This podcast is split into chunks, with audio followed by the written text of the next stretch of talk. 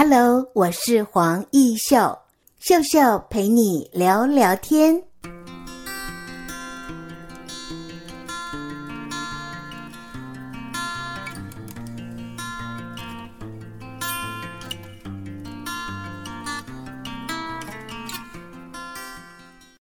各位亲爱的听众朋友，你好，我是黄义秀。在今天的节目单元里，我们很高兴为听众朋友邀请到一个很棒的团队啊。这个团队是来自逢甲大学，逢甲大学城市教学团队，他们的名称叫做城堡。哇，这个城市，城市的城。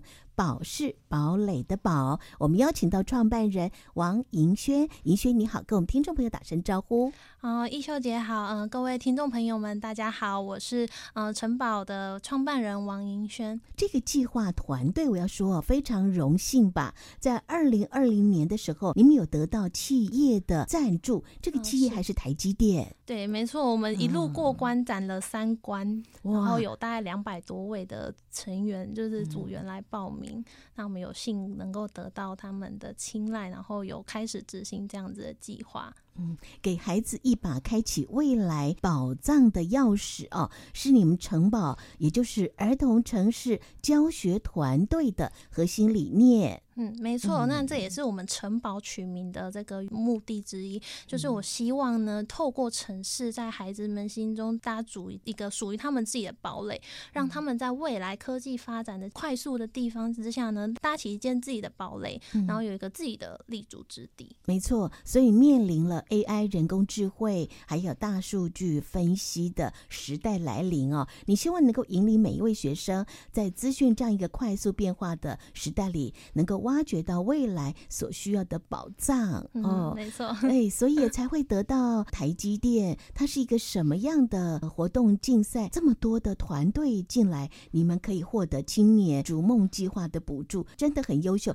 听说这个计划还在持续进行。啊、哦，没错啊，谢谢义秀姐啊。那我先跟各位听众们。大概的简单的介绍一下关于台积电这个计划。嗯、那它是其实它计划名为是台积电青年逐梦计划。那它的目的呢，就是协助这些有梦的青年去逐梦。嗯那我们团队因为在做儿童城市教育，但是其实相对我们也非常的在意，就是偏乡啊弱势团队这一块。嗯、但是在进行这一块的时候，哎、欸，我发现有一个部分是长期被社会大众给忽略的。对，那个地方呢，我们戏称为不三不四。但其实它就是都市边陲地区的学校。你看都市哦，都市还有边陲哦，被忽略了哦。对对对，那我们就以这个为出发点，那我们就是写了一个远距的教学，嗯、因为前阵子疫情的关系，嗯、大家也在提倡远距。那我们就哎，透过这个计划来执行，看看远距的教学成效。嗯，嗯，那在这个执行的过程，哎，其实。可能我们事前准备也蛮丰富，就是蛮充裕的，所以在执行过程中，其实没有想象中的遇到那么大的困难，而且也仰赖于台湾的网络的覆盖率啊，是就是学校的一些基础建设非常完善，嗯嗯、所以在这执行过程中，哎、欸，就其实蛮顺利的，而且也可以去达到我们想要，就是对这些都市边陲地区的学校，哦，有一个给他们一个未来保障的钥匙，这个城市的教学，所以我就看到你们为了实践。企业的社会责任哦，这个通称 CSR，都是大企业在做的事情。是 但是你们团队非常年轻哦，请问有多少位跟你一起来合办这样的创业基地？嗯，我们目前团队核心成员是有三位，三位，哎三位傻瓜愿意跟着我一起 一起努力拼命。那另外也还有两位教授是我们的资金的挹注者，嗯、然后现在逢甲大学也是我们的股东之一。银轩刚才跟跟我说叫我萱萱就好了啊，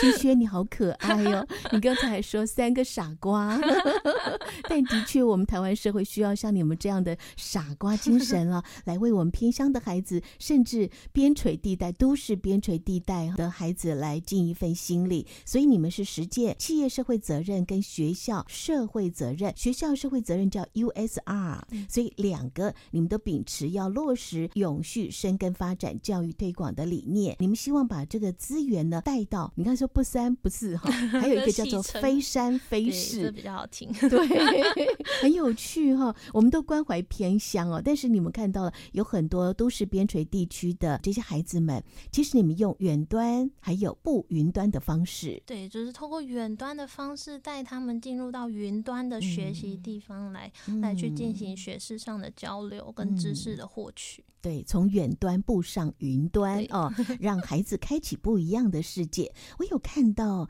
你还做一些很公益的事情，其实从高中开始就已经持续在做了耶。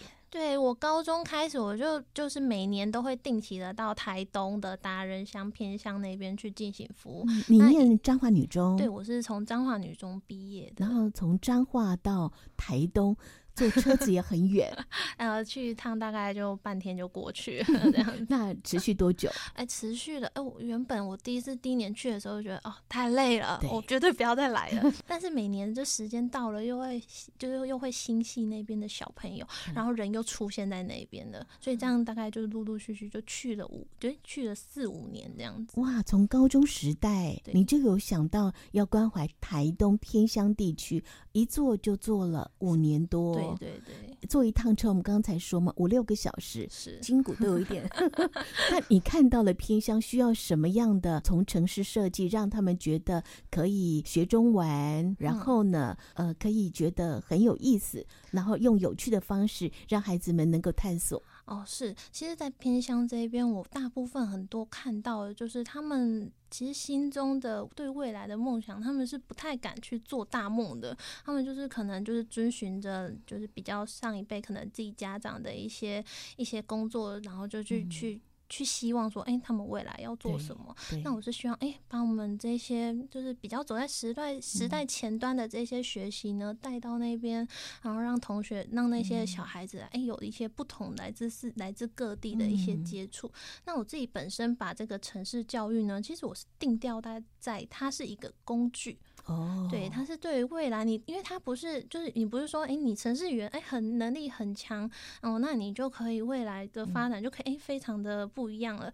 那我是希望说，哎，这些小朋友他们知道这个工具，嗯、那他可以去跟各个面向去做结合。嗯，嗯，所以你用引领学生们轻松做出好玩、有趣、新奇的 APP 游戏城市。嗯，是，就是以，因为我认为孩子们啊，他们一开始在学习的时候，我们、嗯、觉得，哎，程式很多逻辑啊，嗯、什么概念。念在里面，嗯、那用这种 app 啊，就是可以马上及时的，他们做出来的东西，他们可以马上看到，哎、嗯，马上可以获得一个成就感。哎，那奇怪了，市面上好多的 app 嘛，是、呃、这个需求都是因为有需求才会有 app。那么在偏乡，他们的孩子经过你们的启发，他们做了什么样的城市开发 app 是好用的，又市面上没有的？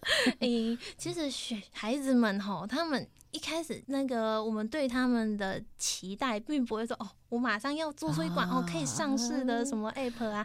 那一开始我们都是教他们，哎，从头开始啊，我们不要一下子就坐在电脑前面写程式，我们先从设计需求，然后发掘使用者的的感受，然后开始就带着他们创意思考，然后去实际街头问卷，然后最后就是把他们的想法给概念化、具体化。不错耶，你们也是有从需求端开始哎，对我教导一步一步教哎，没错，我教导孩子们写程式，你不是要。自己把它关起来，你要去跟社会大众要有连接，有需求才会有产生嘛。那么，尤其对于偏乡的孩子哦，你希望就有这样的一个创造启发，用最有趣的方式，让孩子能够培养敏捷的逻辑思维，嗯、这个很重要哦。城市的孩子跟偏乡的孩子，以你的观察，差在哪里？城市孩子说说实在话，他们有一种企图心、狼心比较重，嗯、就是他们知道，哎。目目标比较明确。那城市的孩子呢？因为其实呃，那偏向呃比较偏向孩子，因为其实我去台东的经验是大多都是隔代教养，对，而且原住民的孩子都是阿公阿妈在带。对，哦、年轻世代、嗯、这些爸爸妈妈都在都市打拼，对，所以可能从小就是在教育这一块就是比较、嗯、呃随性生长，嗯、就哎、欸、他们想要喜欢跳舞啊，就就就会学跳舞，嗯、然后喜欢做什么就做什么。但是有大部分孩子就是养从小就养成就是三 C 育儿，嗯、对他们就可能电脑啊手机、啊、就丢着让他去玩了。对，对，对，但是你既有这样的一个远距教学，甚至云端教学 APP 设计，让他们知道还可以这样子做。作。对，就是我除了平常玩手机以外，我还可以做出游戏让别人玩，嗯，这是另外一个层次的提高，而且是技能呢，哈，这打开了山上孩子们的眼界。嗯，要不然隔代教养，其实阿公阿妈也不懂他到底在玩什么。但是尤其你们这一群大学生，帮助偏乡的孩子，他们就开启不一样的人生了。嗯，那么你是逢甲大学毕业的，直接也就创业了。是，那这样的无缝接轨对你来说，创业这条路好走吗？啊，哦，当然不，当然是各种青荆棘满布啊，到现在也不知道是走到了头 没有。但是，但是还是很幸运，就是在创业过程中，哎，学校的老师教授很支持我们，然后我们学校的育成中心啊，也有蛮支持学生们进行创业的。所以一路走来，就是自己本身也很努力，那是其他人也很有，就是很愿意去协助我们这样。嗯，前面讲的很顺畅，我们有关怀孩子的理想，可是呢，提到了创业，创业就要有资金啊，还要有人员的管理，还要有获利模式嘛。啊、呃，我们休息一会儿，待会儿再跟我们银轩聊。好，谢谢。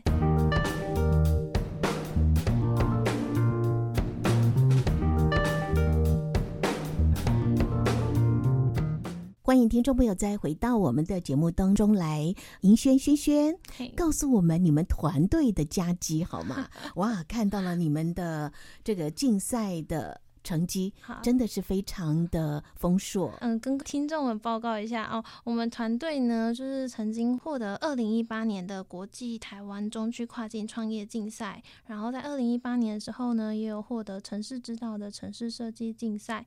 然后刚刚一秀姐提到说，哎，我们团队有得到台积电的青年逐梦计划比赛。嗯。那除此之外，我们也有去获得教育部 U Star 的呃创业比赛的项目。嗯。那比较特别，这些都是比赛。那比较特别是我们团队呢，也有自己研发自己的呃不插电的城市桌游。嗯、哦，那在二零二零年的时候呢，在全球的华人教育桌游设计大赛当中，也获得了银牌奖的这个佳绩。是，所以你们的创业团队非常的优秀 啊。但是呢，刚才我们就聊到了创业过程当中，有没有觉得你觉得比较辛苦，或者是还有待努力的地方？哦，其实从创业以来到现在，我每次去演讲啊，跟大家分享的时候，得出一条结论，就是我觉得跟合伙人相处就像在谈恋爱，然后开公司呢就像在生小孩，因为你小孩生下来之后，你不可能不管他，你一天二十四小时你都在想着哦，我的孩子要怎么成长茁壮，要怎么给他最好的。很贴切耶，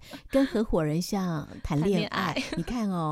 本来是好朋友，对不对？哈，但是呢，这个恋恋爱一谈不好，很可能就分手。对，你的 创业可能因为这样，朋友也当不成。对，真的就是从一开始啊，磨合、蜜月期啊，磨合期啊，然后不知道什么时候会进入，就是老夫老妻，就是彼此都、嗯、都可以协调的很顺畅。是，所以创业不是只有技术，还有沟通能力哦。对，啊、呃，跟伙伴相处能力。还有解决财务的能力，我就要请问哦，你们的创业资金大概筹备多少？筹备多少？我们大概初期的时候，因为我们自己有评估过，其实我们这个城市的教育一开始的，我们不需要投入大笔的资金进来，嗯，那我们自己的相关的能力，那自己凑凑足了一些资金之后，大约是六十几万块。OK，好有勇气哦。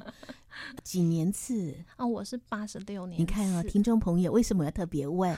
这么年轻，但是他的口条非常好。然后呢，他的思维哦，我们要说你很关怀台湾的教育。你也说，贾伯斯说，每个人都应该学习如何编这个城市的电脑，对吗？对。还有，应该教会你。如何思考？这是贾伯斯说的。那比尔盖茨他怎么去说城市教育呢？他说每个学生都应该学习的二十一世纪的基本技能。是。那你自己学的是财税？对。你看哦，你也跨了领域，城市的设计、编写你也都会。对，都会。然后自己现在也在学习架设网站。所以城市教育培养的是逻辑思维、运算思维，还有跟世界沟通的方式哎，嗯，真的就是，嗯、呃，像我自己本身也有在国中也有教教书，就是算是去兼课这样子。嗯、那在教教学的过程中，我发现现在台湾大部分的学生对于就是这样的资讯科技，他们是已经有点开始慢慢的退缩了。对，可能城市对他们来说太难以理解。没错，所以我在上课的过程中，我都会去用游戏的方式，对，去引导他们。嗯、那就是让他们就是哎，从不排斥开始。那未来他他之后，我敢保证，他之后到大学，嗯。他一定会碰到程式，对，甚至是他他如果有这样子相关的基础技能的话，嗯、他到出社会之后，哎、欸，他可以走的路就比别人还要更广，可以看得比别人更远。这样，对，你是一个创办人，我们看到了一个老师的非常好的典范呢，对不对？你把老师的精神融入你的创业理念，对，因为我是因为以这样子的理念那去从事这个创业的，因为这对我来说就是创业一方面是希望我们公司可以活下来嘛。但是另外一方面，哎，我觉得可以对台湾的下一代的教育有一些一些不一样的影响，或是不一样的改变。嗯、那对我来说，就是支撑我持续走下去的最大动力。对，而且你也不让孩子害怕谈到资讯教育、城市，哇，就会觉得，嗯，这好难哦。对，你让他从游戏当中去喜欢，真的就是我觉得任何的学习都是从哎喜欢开始。你喜欢他，你不排斥他，你未来你就才有机会可以自学。就像我我学生啊，有蛮多都是哎发现其实城市也。不是那么恐怖，也蛮好玩的。那他回去之后就会自己去借 Python 啊，还是借书，然后就会还会跟我分享说：“嗯、老师，我借了这本书，我看了一个晚上才看懂一页。”哎，我请问你为什么没有选择当老师这一条路？你的人格特质？嗯，我的人。其实我个人比较贪心，野心比较大。嗯、我认为从就是当老师，我一生当中我可能可以接触、可以影响的学生能力有限，嗯哦、所以我希望就是透过这样公司，我们公司创造一个公司的文化，嗯、我们公司的价值，我可以去影响更多的学生。哇，八十六年次的孩子哦，我看到了关于城堡，也就是你的创业的相关的，我们来看一下哦。专门为教育机构打造科技课程，让特色亮点一次满足。那当然，师资培训啦、教案研发啦、招生宣传、教材提供，你都要是 SOP。对，我们团队一手包办，就是有相关的教育机构，如果希望有哎这样子城市的课程的特色需求的话，哎、嗯，那我们从招生宣传，然后到师资培训、教案设计，哎，我们团队是有这个能力，可以一手的去完成包办的动作。对。所以这就是你们的 know how 了哦，又有老师的特质，又有 leader 创办人的优势。好，你的确不只是单纯的做一个老师，影响的孩子的人数也少。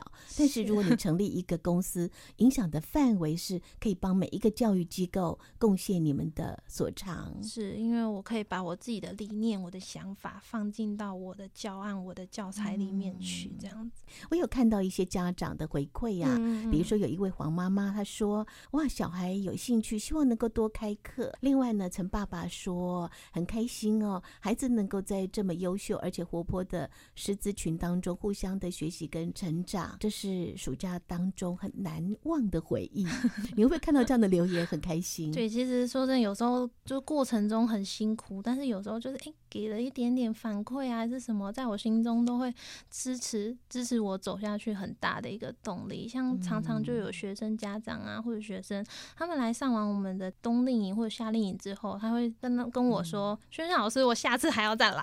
” 或者是有家长说：“哎、欸，老师，我让你们平日班啊，什么课什么时候开课这样子。”真的，我觉得逢甲大学的教育对你好像影响蛮深远的，所以你们的公司即使落脚在学校、欸，哎。对，就是学校。哎，学校其实对于学生，他除了我们除了学生的基本专业知识能力的栽培以外，哎，学校也很看重就是一些其他的其他各项技能。像我们学校通识中心啊，开设了很多不同多元的课程，有彩妆课啊，然后。